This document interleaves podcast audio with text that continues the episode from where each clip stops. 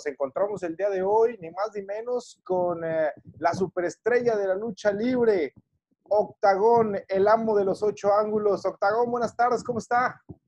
Muy bien, Brody. Entonces, ustedes allá, pues nosotros aquí sacudiditos, ¿eh? pero estuvo bastante, bastante fuerte y un buen susto, pero bueno, aquí estamos. ¿Y qué? ¿Qué nos vamos a acordar de cubrebocas? La cosa era salirse corriendo, mano. Sí, me imagino. Toda la gente que me, está escuchando, me está viendo, allá en Tampico, pues un abrazote siempre. Que estoy en Tampico, siempre he sido bien recibido. Casi de los eventos más fuertes que he tenido han sido en Tampico, las máscaras y todo, ahí en el, el centro de convenciones y la gente me ha aceptado muy bien. Les mando un fuerte abrazo a todos. Muchísimas gracias. Gracias, agradezco Octagon por estos minutos y de verdad que es un placer platicar con usted. Oiga, y, platíquenos hoy en día, eh, ¿cómo, ¿cómo, toma eh, la lucha libre o los gladiadores este tema de, del COVID-19, en donde, bueno, lamentablemente se han cancelado pues muchas, muchas fechas para ustedes? ¿Cómo, cómo lo están viviendo? Pues muy difícil, yo creo que desde el 2000, desde el marzo 16, que fue el lunes, marzo 16 en adelante, pues todos los eventos masivos se cancelaron, se pospusieron, supuestamente que era para el mes de abril, después para el mes de mayo y ahorita en junio, y de junio ya vamos para julio. Ha sido muy difícil día con día, como ha pasado la pandemia, pues es más difícil cada día porque se escasean muchas cosas. Eh, nosotros, pues tú sabes bien que nosotros andamos de un día para otro, si no, si no luchamos, no, no tenemos economía y este, esta situación vino a pegarnos Afortunadamente, tu servidor, que tengo, tengo la promotoria Legado Dragón y tengo la Asociación Nacional y está conmigo Montefoque, que trabajan conmigo, pues yo tengo una caja chica que es la que nos está solventando ahorita toda esta situación, pero desgraciadamente eh, no estamos acostumbrados el hábito del ahorro y eso sí nos ha pegado muy fuerte en México. Claro, claro, totalmente eh, de acuerdo y sobre todo que muchas personas, precisamente este deporte es muy, muy noble y muy trabajador porque se vive casi, casi que al día. Fíjate que en el caso de nosotros los independientes andamos sobre fechas, ¿no? Y si no trabajas, pues no ganas, ¿no? Y se cancelaron todos los eventos, desde el 15 de marzo en adelante se cancelaron y en el caso mío se me cancelaron como unas 20 funciones y así como yo, hay muchos compañeros, hay compañeros que no luchan tanto, pero sin embargo, este, les afecta en, su economía. Y pues ahorita estamos ayudando a los compañeros de una forma u otra con mi asociación, que tengo la Asociación Nacional de Luchadores Profesionales Independientes, pues les dimos unas despensas y, y los hemos ayudado en lo que hemos, en lo, en lo que se pueda. Ahorita, no sé si todos sabes de esta campaña que hicimos, este, Jackie Nava y un servidor. La campaña se llama Un golpe de ayuda, a donde las, todas las personalidades del deporte, muchos deportistas nos han donado artículos, los ponemos a la venta y todo lo que se recaude, pues vamos a ayudar a la gente que trabaja tanto atrás como arriba de un ring. Eh, porque desgraciadamente el día con mucha gente no tiene ni para comer, man. Entonces, de esa forma vamos a tratar de ayudar a la gente. Claro, claro. Eh, y es eh, una buena obra, es una buena dinámica también para que el, afición tanto de la lucha libre como del box se sume a, esta iniciativa y también la gente en, general, Octagon. Es, la verdad, es de aplaudirse para, para todos ustedes. Fíjate que, fíjate que al sumarse la gente que nos hace el favor de comprar cualquier artículo, pues está ayudando al gremio de la lucha libre del boxeo. Se han sumado gente como el Hijo del Santo, como Canet, como Aníbal, como no, no, no, la chiquita González, Yaquinaba, el señor eh, Mauricio Sulaimán. No, tengo mucha gente que afortunadamente se ha sumado con nosotros y gentilmente porque es de corazón lo están haciendo y creo que quiero que sepan que lo hacemos tanto Yaquinaba como un servidor ayudar a la gente que de veras está muy necesitada. Yo creo que con lo que recaudemos, pues les vamos a dar despensas o a ver qué hacemos, pero de que los vamos a ayudar, los vamos a ayudar. Y de antemano les, les agradezco a la gente que han sumado, se han sumado con nosotros a esta campaña comprando cualquiera de los artículos que, que nos han donado los grandes deportistas. Claro. Octagón, pues bueno, más allá de, esta dinámica y esta iniciativa que la verdad vuelvo a reiterar es de aplaudirse, me gustaría platicar acerca de su carrera. me gustaría platicar eh, con usted de, de cómo llega Octagón a la lucha libre sabiendo, a ver, sabiendo que tuvo un breve paso por el fútbol mexicano. ¿Es correcto esto? Sí. Fíjate que yo me vine a probar en el 77 aquí a la, a la América y de 1500 quedamos 10 y nos preparamos y todo y, y, nos dieron la oportunidad de debutar, de hacer un partido en primera división y este y jugué y todo, pero no como que no me llenó, no era lo que yo esperaba, mano. Y este y me regresé a Jalapa, yo soy, yo soy de Veracruz, yo nací en Veracruz, pero estudié en Jalapa, Veracruz, y me regresé y después vine otra vez y me metí a, pues, me, me, dieron la oportunidad de volver a jugar, tuve el gusto de jugar con gente como Enrique Borja, Carlos Reynoso, Picho Pérez, el campeón de el Pajarito Cortés, el Siete Pulmones, no, no, no, no, Ortega, me tocó eh, grandes, grandes, grandes deportistas y compañeros que tuve el gusto, pero no, no, no, no era lo mío, fíjate. Fíjate quién iba a pensar que iba yo a estar ahora tirando aquí en los costalazos, ¿no? Después de, estar en el fútbol y tener la oportunidad. Y no era para mí, ¿eh? Yo creo que para mí era la lucha libre y te lo puedo decir si te voy a buscarme si volviera a nacer, volvería a ser luchador, Vado, porque todo lo que me ha dado ese público, el apoyo que me ha dado incondicional en mis 38 años como carrera pro, como, carrera profesional, eh, me han dado agradecidísimo con ellos porque siempre día con día me han estado apoyando en mi carrera. ¿Y cómo es que dice, voy ahora a la lucha libre? O sea, ¿cuál fue el proceso después de abandonar el fútbol y llegar al arte del pancracio? Fíjate que después de que dejé el fútbol me fui de, de Godín ahí a trabajar en Petróleos Mexicanos. Ahí llegó a trabajar conmigo Radamés Cocón Masacre. Él fue el que me invitó a ir a la lucha libre con el señor Raúl Reyes, el Moritas, en la Arena Patlaco. Y ahí empecé. Yo soy chica negra, segundo dan en artes marciales, Chotocán y de Radamés dijo, no, pues si tú eres, tú eres deportista, te invito a que entrenes lucha libre. Le dije, pues vamos, ¿no? Yo siempre he amado la lucha libre desde chiquita, dije, pues órale. Y me llevó con Raúl Reyes y empecé a entrenar y no, no, es otro rollo. Eh, fascinado con la lucha libre cuando me dio la oportunidad de debutar como luchador profesional el 30 de abril de 1982 en la Arena Azteca. Eh, debutó con el nombre de Dragón Dorado ese fue mi primer nombre. Después luché siete años como amenaza elegante y llevo 31 años como octagón. Yo creo que ha sido un proceso en siempre ir mejorando, siempre irse preparando día con día y conforme lo que he caminado he ido aprendiendo, pues he ido, eh, mi carrera la he ido dosificando, la he ido eh, tratando de que a la gente le guste lo que estoy haciendo, la combinación de las artes marciales con la lucha libre pues, vino a dar el nombre de octagón, las ocho diferentes técnicas de las artes marciales. el estar dentro de un gimnasio y no crear, porque la lucha libre ya está hecha, ya está creada, únicamente movimientos como la jarocha, el helicóptero, la octagonina, son movimientos que tú, que tú los agarras y con la forma en que tú los desenvuelves y los haces, pues se hacen tuyos, ¿no? Porque la gente dice, no, esa es de octagón, ¿no? Entonces esa es una forma de identificarme con el público caminar sobre las cuerdas también a la gente le gustaba mucho. Y yo creo que son cosas que me ha dado la oportunidad de poderme integrar, identificar con el público. Claro, eh, y por ejemplo ahí, después de, de, estar, obviamente, con los primeros dos nombres, pues se abre la oportunidad de, de poder ingresar a, a, una de las empresas más importantes o crear quizá el personaje dentro de una de las empresas más importantes, para la redundancia, empresa mexicana de lucha libre, antes de ser el consejo pero ¿cuánto tiempo tardó Octagón en debutar? Porque hoy en día es una pregunta que yo le hago a este tipo de gladiadores que tienen más de 20 años en el negocio. Muchos tardan de 3 a 5 años para poder brincar a un, a un cuadrilátero profesional.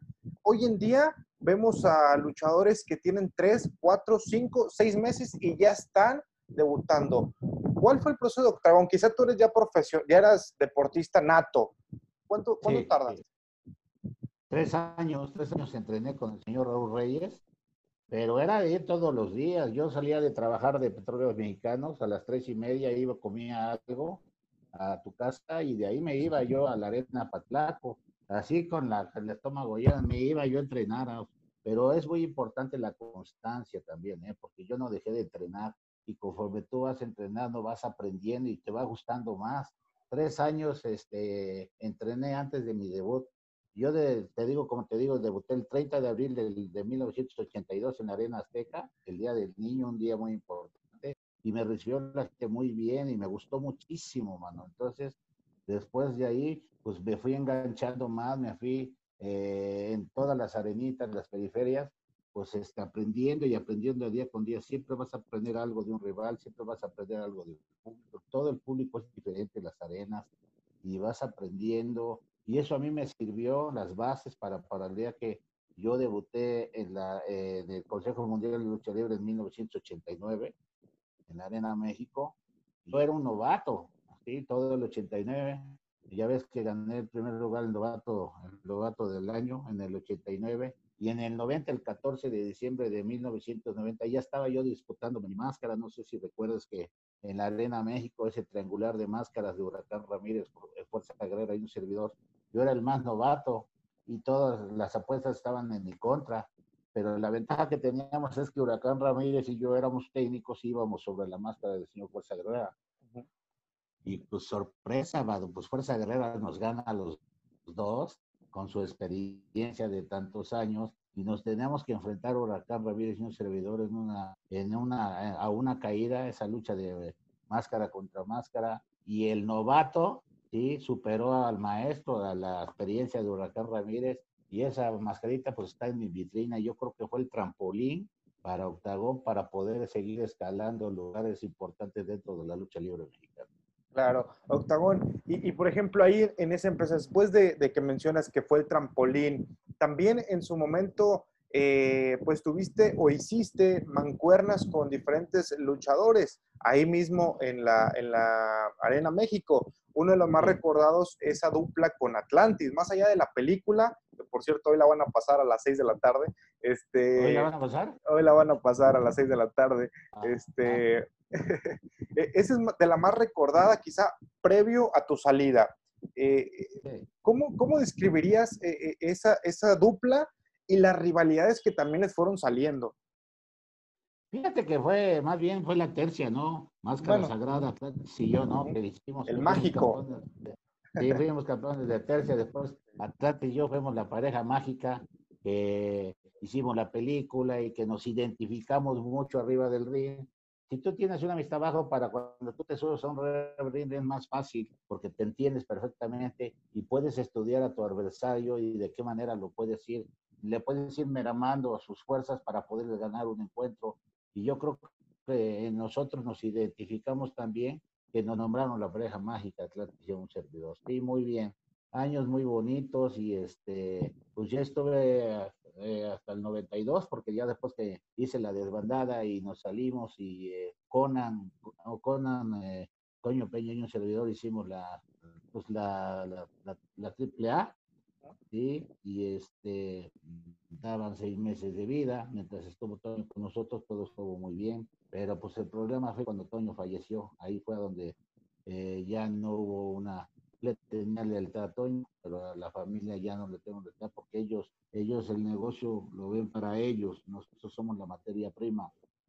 Sin la materia prima no hay promotores, no hay empresas, no hay este, marcas, no hay nada. ¿eh? Somos nosotros la materia prima y, los tienen en segundo término y eso está muy mal. Por eso yo eh, siempre que tengo la oportunidad le digo a mis compañeros que es el momento de que levanten la voz y que se hagan valer porque nosotros somos unos deportistas profesionales, no somos empleados, somos deportistas, nos ha costado, nosotros día con día te tienes que preparar para que cuando tú te subas un ring des un buen espectáculo y el público paga un boleto por ver un buen espectáculo y es nuestra obligación dárselos, pero sí es muy importante que no, eh, que se, den cuenta que es el momento de que sí, ya digan hasta aquí y que ya no, ya no, no, los exploten, ya no estar en una empresa porque te, te, daba la televisión, ahora con las redes sociales son tan importantes que si tú sabes manejar una red, una red social, ya no necesitas de que una empresa te esté manejando y te esté explotando como lo están haciendo. Sí, eh, es una percepción que tengo ah, hoy al, escucharlo hablar de, de, de la AAA. Eh, noto, lo digo con todo respeto, noto hasta cierto dolor de, de tu parte hablar de, la empresa porque fueron años maravillosos. A mí me tocó crecer con la empresa. Yo nací en el año que nació la empresa. Entonces, eh, tener esa generación en, los infantiles, nada más míos, sino de muchísimos niños que crecieron con, con, con Octagón, con La Parca, Elia Park, ¿no? Eh, hoy eh, Máscara Sagrada, Jerry Estrada, Blue Panther, los hermanos Dinamita, Conan, etcétera, etcétera, etcétera, el Hijo del Santo, por supuesto. ¿por, ¿Por qué se se, hay esa ruptura en, los, en los luchadores eh, con, la empresa. ¿Con Toño Peña jamás hubo problemas? ¿Fue después? No, no fue después cuando él ya falleció, porque Toño Peña fue luchador, eso es algo muy importante. Y se identificaba con nosotros y era una forma de tratar al luchador diferente. La, familia no, los que están ahora al cargo de, de la empresa esa, no tienen, no tienen esa sensibilidad que tenía eh, Antonio Peña, y es por eso que ellos ven únicamente lo económico, ¿no? Y siguen tratando a, los, a mis compañeros luchadores como unos empleados, ¿no? Y eso no me parece, pero yo levanto la voz, pero yo levanto la voz para que se den cuenta que sí pueden hacer algo por fuera. El luchador ya no nomás es luchador, si tú te das cuenta, eh, yo he hecho muchas cosas como independiente, y lo hago y se lo manifiesto a todos mis, a mis compañeros luchadores para que se den cuenta que podemos hacer muchas cosas dentro de la lucha libre, pero por fuera, que no necesitas subirte a un ring. Nosotros somos, somos cultura en México y estamos a nivel mundial, porque todos los grandes eventos siempre vas a ver una máscara ahí y entonces eso es lo que no muchos compañeros no entienden, que nosotros somos la materia prima para poder hacer infinidad de cosas. Y, por ejemplo, más allá de toda esa problemática de su salida, incluso para muchos aficionados inesperada, porque la realidad era el, estandarte de esta empresa, eh, la salida tan inesperada, ¿cómo describiría usted todos esos años que estuvo con la empresa? Sus compañeros. No, todo, todo, todo muy bien. Yo creo que siempre busca uno algo, ¿no? Eh, también en la juventud comete muchos, muchos, muchos errores, pero yo creo que yo lo que quería es que se nos tratara como, como deportistas y nos, y nos vimos en la oportunidad, tanto Conan como Toño Peña y yo que hicimos esa empresa, que nos trataba bien y también se nos trataba que tuvimos el primer lugar dentro de la lucha libre. Vino, vino un cambio, una revolución dentro de la lucha libre. El problema fue cuando Toño ya, ya no estaba, entonces ahí es a donde ya hubo problemas con la, con la familia porque no sabía tratar al luchador. Entonces fue cuando ya ves que tuve problemas y me corrieron de la, de la que yo era el estandarte, que yo fui el pionero de esa empresa, pero, pero en lugar de hacerme un daño me hicieron un beneficio porque por fuera como independiente eh, eh, era todo lo que yo he hecho afortunadamente desde pues mis restaurantes, eh, la Asociación Nacional de Luchadores, tengo mi propia promotora, hay mucha gente que está de, de atrás de mí que, que, que, que, van a contar conmigo siempre. Yo creo que muy satisfecho de lo que yo he hecho como luchador independiente y que la gente esté identificada con Octagón, por, porque conforme yo he manejado mi carrera siempre, siempre he tratado de ayudar al compañero y lo voy a seguir haciendo. Octagón, eh, se hablaba mucho, yo tuve la oportunidad de entrevistar hace unos días a Máscara Sagrada, el original, quien también eh, compartió eh, vestidores tanto en el Consejo como en AAA y mucho tiempo se manejó en que entre los tres técnicos que en su momento eran íconos en los noventas de, de, esta empresa, La Parca, Octagón, Máscara Sagrada, que hacían una tercia increíble, dinámica, mágica, ¿no? Para todos los niños. Se manejó de que había cierto recelo, cierta envidia, incluso por ahí se escuchaba a, a Elia Park en su momento señalar o hacer algunos señalamientos así ¿Qué tan cierto es eso? No es cierto, eso no es cierto. Nunca, nunca hubo un celo, ni mucho menos, al contrario, fuimos muy unidos, tan muy unidos, que siempre andábamos juntos, hicimos ganamos campeonatos, ganamos cabelleras, ganamos máscaras, hicimos, salimos al extranjero, fuimos invitados especiales de la WWF en aquel entonces en San Antonio. Eh, no, no, no, definitivamente no, al contrario, siempre fuimos muy y seguimos siendo, ahorita Chuy desgraciadamente ya no está con nosotros, pero eh, Máscara Sagrada y un servidor, seguimos, está en mi asociación y lo sigo frecuentando y lo sigo viendo y seguimos como, como cuando empezamos allá, seguimos siendo unos grandes amigos y compañeros de lucha libre también. Claro, eh, y lamentablemente por ahí el, el único que, que, permaneció en la empresa por tantos años, bueno, fue, fue la Parca, ¿no? Bueno, estamos hablando de la Parca La Nueva Era, eh, falleció hace, hace unos meses, lamentablemente, pero eh, sí yo, yo escuchaba señalamientos de la primera Parca que había eh, con Conan, con usted, con Máscara Sagrada, mencionó a varios, a varios eh, nombres en una entrevista y me llama mucho la atención, porque para tú ser algo espectacular, algo agradable dentro del ring, pues tienes que llevar bien abajo también del cuadrilátero. Es, es, es, normal.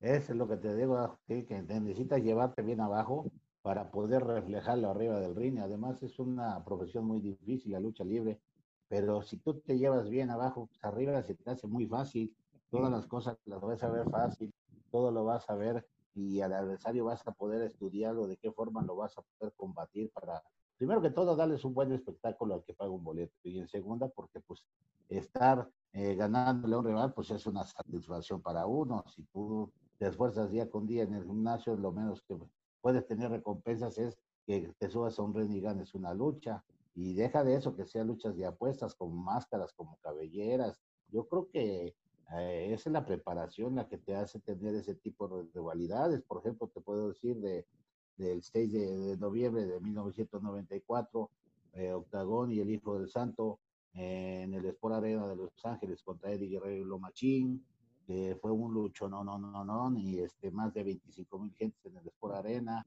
fuimos calificados como cinco estrellas esta lucha. Yo creo que eh, México tiene, si te voy a de la mejor lucha que hay, de la mejor lucha libre, porque tiene la llave y la contrallave, el líquido, el romano, el colegial, profesional.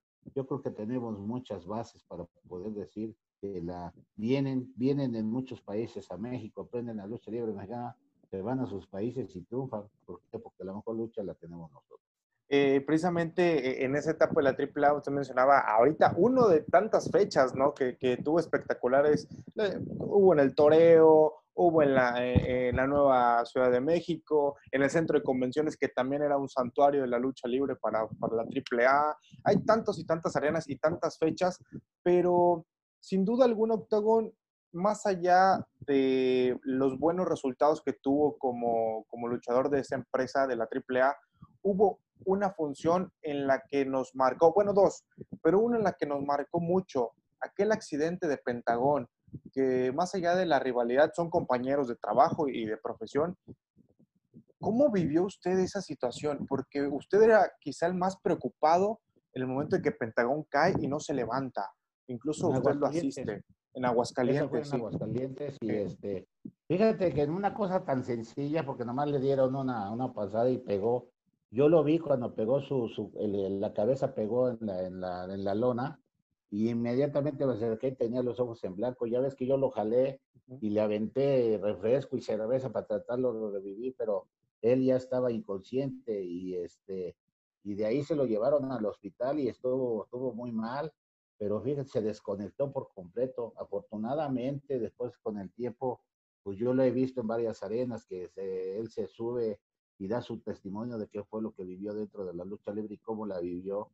yo creo que fue ese minuto, ese minuto le cambió la vida a, este, a la Pentagón, que era el espanto, el primer espanto que estuvo.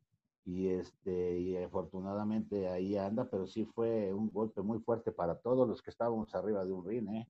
La gente no, la gente que estaba ahí en el público no sabía qué, no estaba ni desertaba porque la gente eh, ve tantos este, accidentes y nos volvemos a levantar golpes tan fuertes, pero ese día yo desde que lo vi que ya con los ojos en blanco dije, no, esto ya está mal. Y fue como lo, lo, jalamos, lo sacaron, se lo llevaron, si no, se hubiera perdido la vida. Sí, eh, nos quedamos muy, muy sorprendidos todos.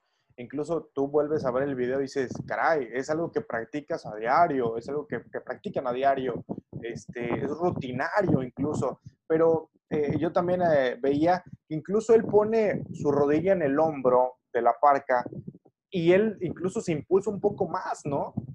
Sí, sí, él lo hace mucho, pero muchas veces el cuerpo está cansado. ¿Te acuerdas que antes luchábamos hasta siete veces a la semana? Y eso te provoca que el cuerpo esté cansado y tienes el riesgo más fácil de lastimarte que cuando no está, su cuerpo está al 100%. Yo creo que, fue un rato de mala suerte para mi compañero y fue una lesión que duró mucho, mucho tiempo. ¿Cuántos meses estuvo en el hospital y después se lo llevaron a otro y después se lo llevaron a, a Torreón y, y bueno, pues afortunadamente ahorita ahí anda él ya bien, pero ya no volvió a luchar, ¿no? Definitivamente eso le provocó que se retirara de la lucha libre que sigue subiéndose al ring, dando un testimonio y que la gente lo ayuda, porque la gente, el, público de la lucha libre es muy noble y siempre que vea una situación así, siempre nos van a ayudar. Y les agradezco de antemano que cada vez que lo ven lo ayudan, pero ya no pudo luchar, se tuvo que retirar. Sí, Octavón, y otra de las fechas también importantes que, que viviste en, en, aquí en Ciudad Madero, precisamente, eh, fue una lucha de máscaras aquí contra Jaque Mate, si no mal recuerdo, ¿cierto? Sí, el Super Libre. El Super Libre. Callejera, esa nos dimos hasta con la cubeta, mano. Estuvo bien fuerte esa lucha. Hubo mucha sangre y todo. Ya ves que eso en ese entonces los secos eran las esposas, que fue mi ex esposa y la esposa de, de Jaque Mate también estuvo muy fuerte porque había que estarte cuidando tú y cuidando a la esposa y todo eso, pero también la gente estaba bien metida a ese, esa rivalidad, esa, esa lucha de máscara contra máscara estuvo muy fuerte, mano. Pero pues había que echarle toda, ¿no? Toda la candela para poder salir adelante y afortunadamente pues esa máscara también está en mi vitrina y, y como siempre te lo digo y te lo vuelvo a repetir, que ese público de, del centro de convenciones siempre me ha apoyado, ¿eh? Y muy contento cada vez que estoy allá, me reciben igual. Sí, y, otro también, aquí lamentablemente usted sufre una lesión de rodilla en un lance, ¿no? Sí, tuve de, un tope. Un tope, desprendimiento de ah. hombro, fractura de clavícula y fisura de costillas. Eso me costó estar un año fuera de, de, actividad, fuera de luchar. La operación es un 30% y la rehabilitación es un 70%. Me aventé 10 meses de rehabilitación para poder empezar a entrenar y, y, volver a ver cómo estabas, cómo quedabas. Pero afortunadamente aquí andamos, mano, todavía. Sí, sí, sí, ese se, recuerda. Bueno, eh, en primera instancia yo recordaba que había enseñado la rodilla. Bueno, usted lo aclara, clavícula, costilla. Ah, bueno, pues, una lesión tremenda. Eh, el desprendimiento de hombro fue que se rompieron los tendones. Sí. Me metieron siete anclas en el, en el, aquí en lo que es el puro hombro fractura de clavícula y fisura de costillas en un solo tope, mano. Lo que nunca me había lastimado en toda mi carrera, me lastimé en ese lado. ¿De acuerdo que te digo que está uno expuesto, está uno expuesto y a veces las cosas no salen como uno quiere, pero ni modo, somos deportistas y hay que seguir echándolo. Eh, ¿Y se acuerda usted que se hablaba mucho de que estaba embrujado el centro de convenciones por tantas lesiones y todo, todo eso? Pues ahí, se lastimó Charlie Manson también. Sí, Gronda el enfermo se lo partió en tres, Gronda con tuvo Tiba y Peroné, expuesta también. Eh, muchas cosas han pasado, pero también es una buena arena y un buen público que eh, muchos de los éxitos que hemos tenido han sido ahí en el centro de convenciones y ojalá y pronto se levante toda esta, esta pandemia y que la gente vuelva a regresar porque el público es muy importante para todos nosotros los deportistas. Nos hace falta que nos griten, nos hace falta que nos miente la mamá para poder echar más de, lo que uno tiene adentro.